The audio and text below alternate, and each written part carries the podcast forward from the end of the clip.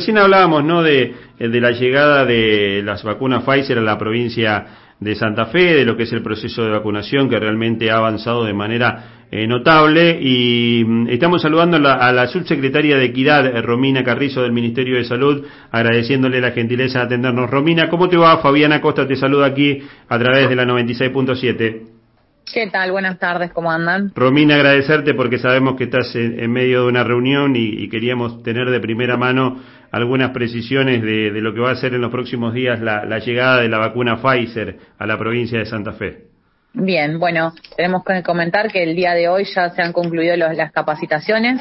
Como bien dijo nuestra ministra en el día de, ayer en algunas declaraciones, eh, se va a trabajar, a ver, tenemos que comentar que es una vacuna que tiene una trazabilidad, que si bien eh, ya estamos acostumbrados a manejarla, lo que sí es, tiene un, manejo muy importante y el cual tuvimos que capacitar nuestros equipos con lo que es la cadena de frío. Recordemos que estas vacunas son a menos 80 grados para su conservación, después pueden pasar a un freezer de hasta menos 25 grados y después para manipular y colocar en el brazo de cada uno de los santafesinos tiene que llegar a una temperatura de más 2 a más 8 grados.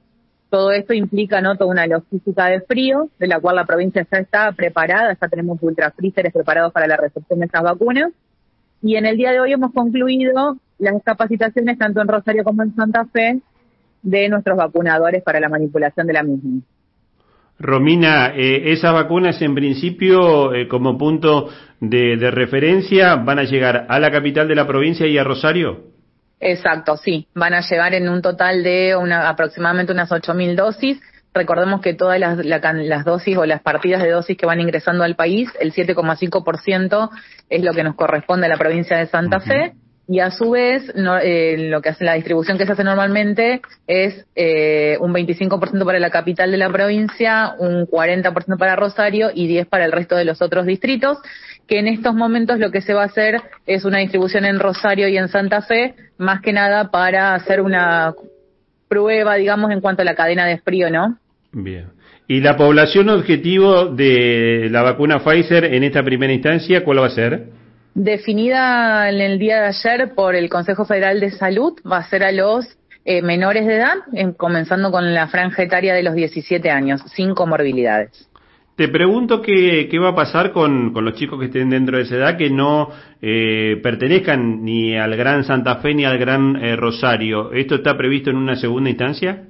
Exacto, sí. Bien, como recordemos, como cuando se empezó, ¿no? Allá por algún momento con Sputnik, que, que por el tema de la cadena de frío y el tema del transporte, más que nada, es lo, lo por ahí lo engorroso, ¿no?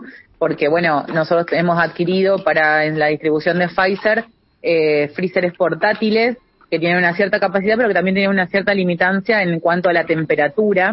Eh, y como les comentaba recién, son ultra freezers que son eh, equipamientos de bastante porte, ¿no? Son, son muy grandes, con lo cual por eso se decidió poder estar haciendo en estos momentos Santa Fe Capital y Rosario como las dos localidades a, para comenzar, pero sí, por supuesto, va a estar pensado todo el resto del territorio provincial en etapas subsiguientes eh, a medida que vayamos recibiendo las dosis. Vos hablabas recién de que, bueno, primero eh, se tienen que conservar a 80, a menos 80 grados la vacuna y que después se pasaba a, una, a una instancia, creo que decías, de menos 24 o 25 grados. Eh, la pregunta es, ¿la vacuna una vez que eh, ya se tiene en condiciones de ser dispuesta para inocular a la población, esa vacuna, ¿qué, ¿qué, tiempo útil tiene para que en, función de, la, de la cantidad de dosis que hay en cada frasco se puedan utilizar?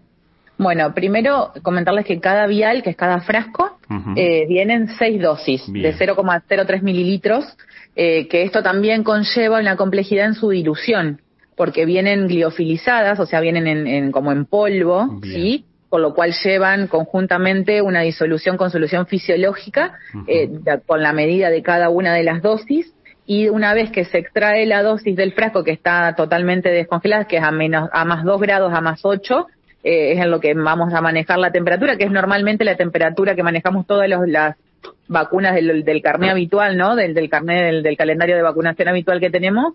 Eh, eso tiene un tiempo hasta seis horas para ser utilizado. Por lo cual la logística de la, de la programación de los vacunatorios va a ser la misma que venimos trayéndonos, con todas las que son multidosis. Se respetarán grupos de cierta cantidad de gente, en este caso de seis, para poder abrir un frasco y así sucesivamente. Eh, Romina, consultarte eh, respecto del periodo, pensando ya en la segunda dosis de Pfizer, creo que la recomendación son 28 días. ¿Ya está hecha la previsión para que los adolescentes que se coloquen su primera vacuna a los 28 días ya puedan colocarse la segunda dosis? Sí, siempre tengamos en cuenta ¿no? que priorizamos la, colocación de la primera dosis para tener mayor cantidad de población cubierta con una primera dosis que tiene muy buen eh, muy buena estimulación del valga la redundancia del sistema inmunológico para provocar los anticuerpos. Eh, pero sí de acuerdo a medida que vayan llegando se irá priorizando para completar. Siempre recordemos que el 28 días es un intervalo mínimo, ¿no? Y también contamos con un intervalo máximo, con lo cual tenemos ese tiempo para poder vacunar a la mayor cantidad de gente con primer dosis y poder completar después antes de que se cumpla el intervalo máximo. Muchas personas, adultos mayores, eh, que estaban esperando su segunda dosis de Sputnik, eh, se inocularon con la vacuna moderna. ¿Está pensado, está la posibilidad de que Pfizer también sea una alternativa de segunda dosis para completar el ciclo? Por el momento nosotros lo que tenemos en la intercambiabilidad de vacunas, lo que tenemos autorizados es Moderna y AstraZeneca, ¿no? Y teníamos mucha disponibilidad de Moderna, con lo cual se eh, optó por completar con Moderna la, segunda dosis de Sputnik. Si está autorizado y si ADMAT y el Consejo Federal de Salud así nos lo diagraman, serán utilizadas, pero por el momento viene solo pensado para esta población. Romina, agradecerte enormemente la gentileza de habernos atendido y esclarecido sobre la llegada de la vacuna Pfizer a, la provincia y cómo marcha el resto del proceso de vacunación. No, por favor, gracias a ustedes y a disposición para lo que necesiten. Un saludo grande. Eh, Romina Carrizo, eh, subsecretaria de Equidad del Ministerio de Salud, eh, contándonos de primera mano de la llegada de las vacunas Pfizer a la provincia de Santa Fe, con dos epicentros, como lo decíamos, Rosario y Santa Fe, una logística importante, porque hay que tener la vacuna para su logística a menos 80 grados, después pasarla ya para su para manipularla a menos 25 y después ya hay que esperar eh, que esté por encima, eh, en, dos grados, decía eh, Romina, para inocular esta, esta solución que debe prepararse previamente. los, los frascos vienen con seis dosis cada una.